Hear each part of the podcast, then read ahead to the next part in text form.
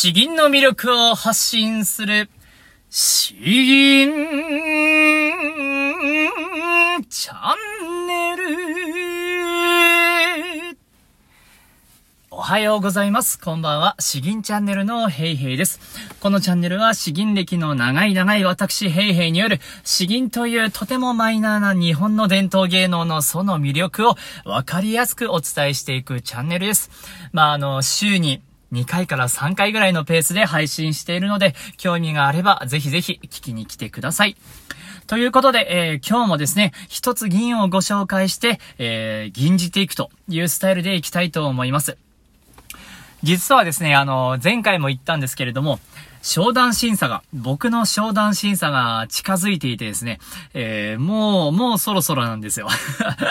ただちょっと仕事にかまけていて、なかなか練習ができなかったのでですね、えー、その練習も込めて、え、今日収録させていただきます。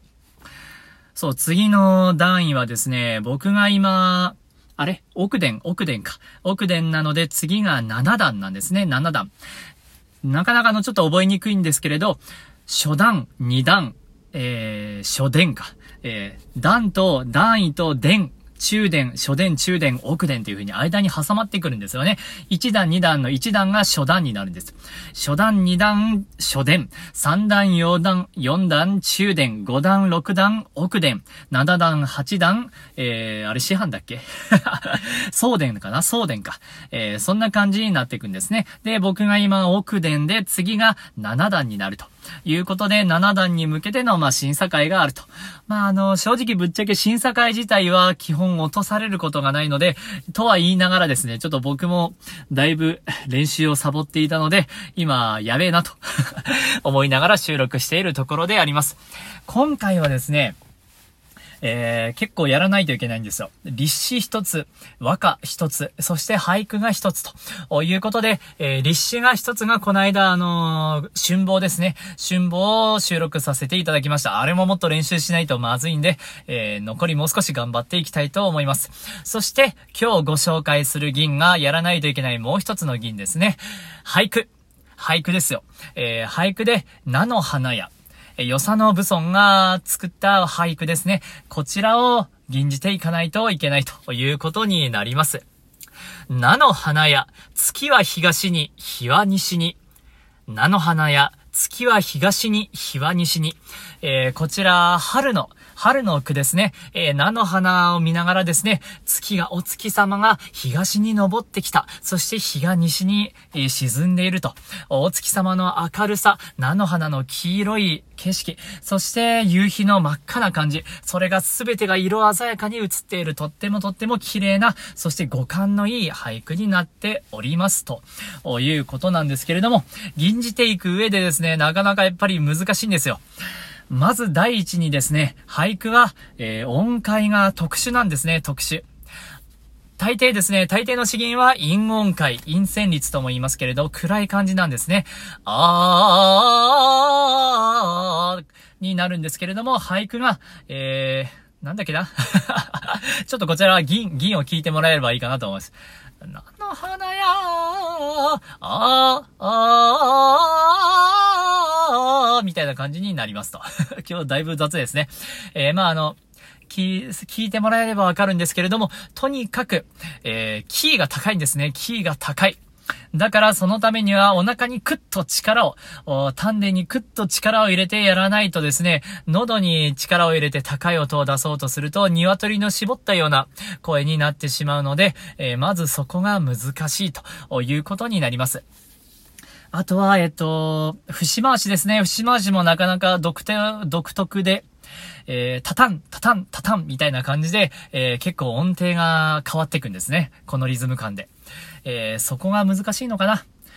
あとは、えー、助映と本営、まあ、2回吟じていく。同じセリフをですね、助映と本営という形でまあ吟じていくわけなんですけれども、それの吟じ分けというところ。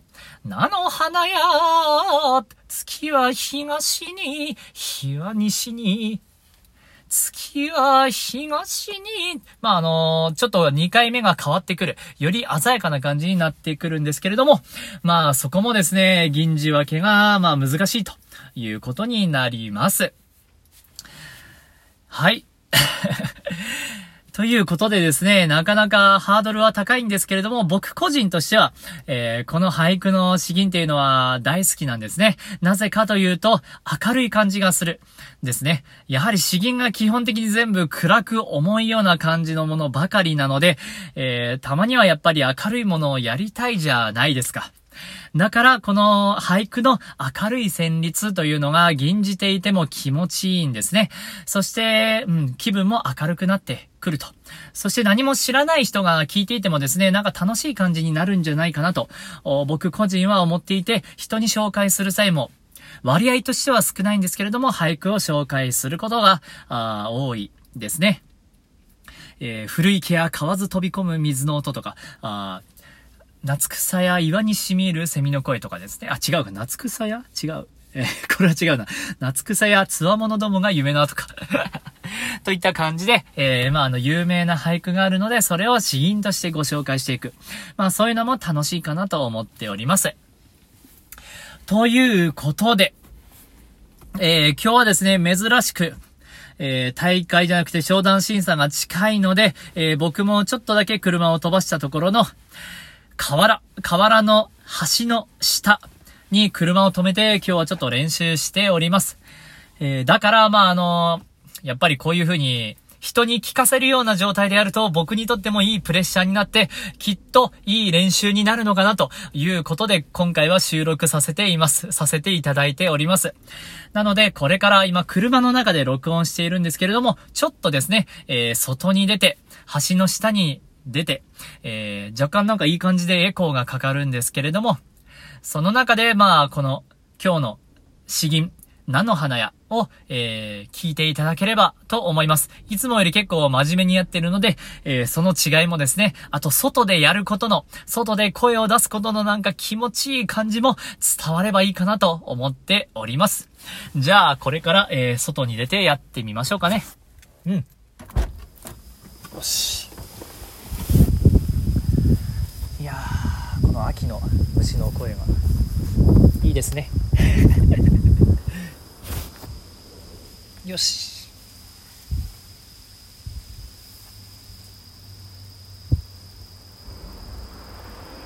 菜の花屋武尊。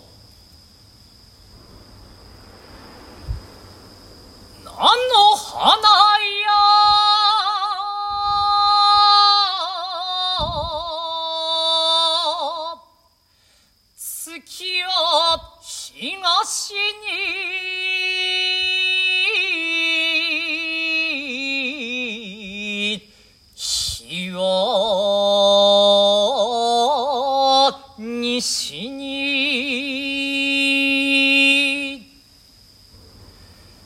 月は東に。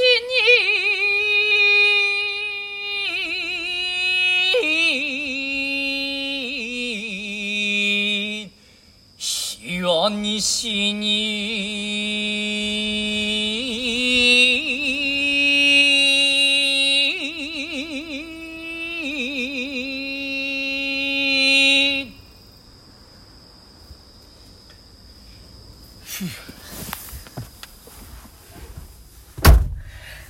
えー、いかがでしたでしょうか？だいぶ雑音も多かったけれども、きっと、いい いい感じの伸び伸び感が伝わったら嬉しいですね。